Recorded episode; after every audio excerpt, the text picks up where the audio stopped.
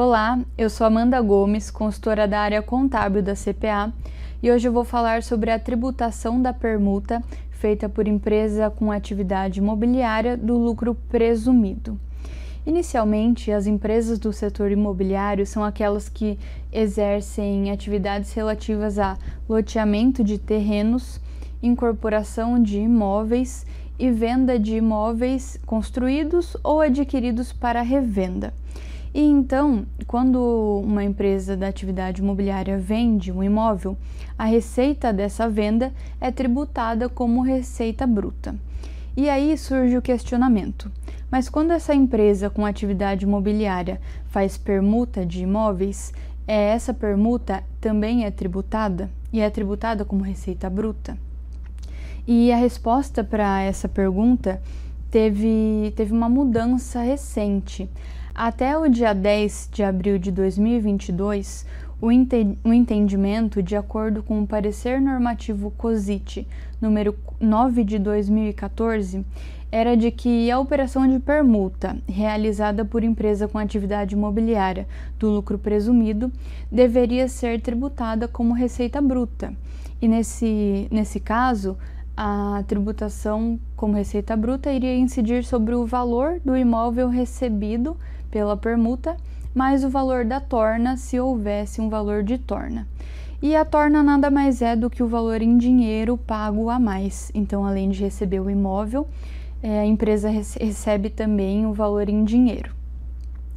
É, esse entendimento ele se pautava no artigo 533 do Código Civil, que determina que aplicam-se à permuta as mesmas disposições do contrato de compra e venda.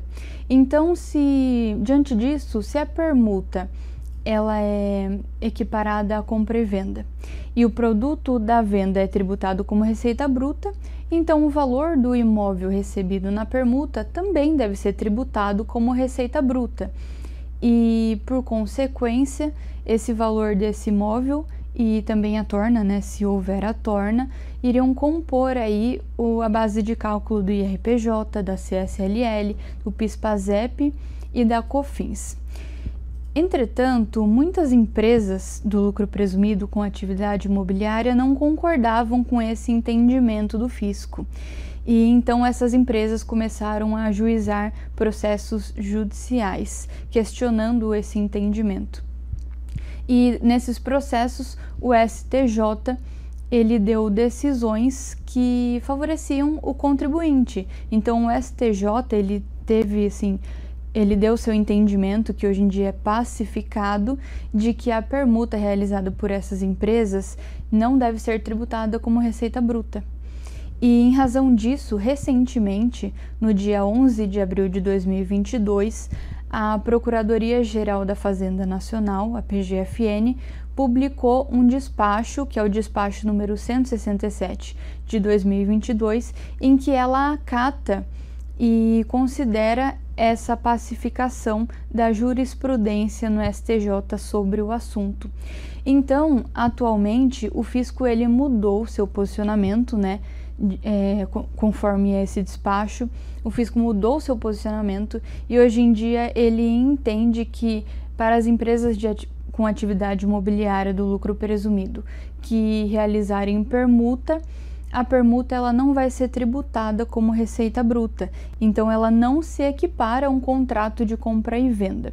E só vai ser tributado como receita bruta o valor da torna se houver a torna na permuta, porque nem sempre existe a torna. E essas decisões do STJ, elas se fundamentaram na ideia de que a permuta ela só deve ser equiparada ao contrato de compra e venda no âmbito civil, porque quem traz essa determinação é o Código Civil.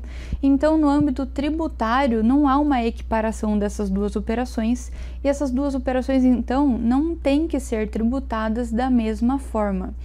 E além disso, também eles entenderam que na permuta nem sempre há o auferimento de receita, porque geralmente é uma, é um, uma mera substituição de bens, né?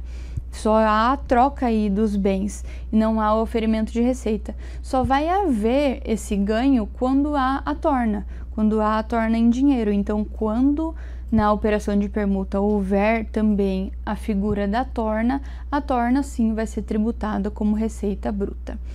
Portanto, o despacho da PGFN ele vem para pacificar uma questão que no âmbito administrativo era tratada de uma forma e no âmbito judicial era interpretada de outra forma. E esse foi o nosso assunto de hoje. Muito obrigada e até a próxima.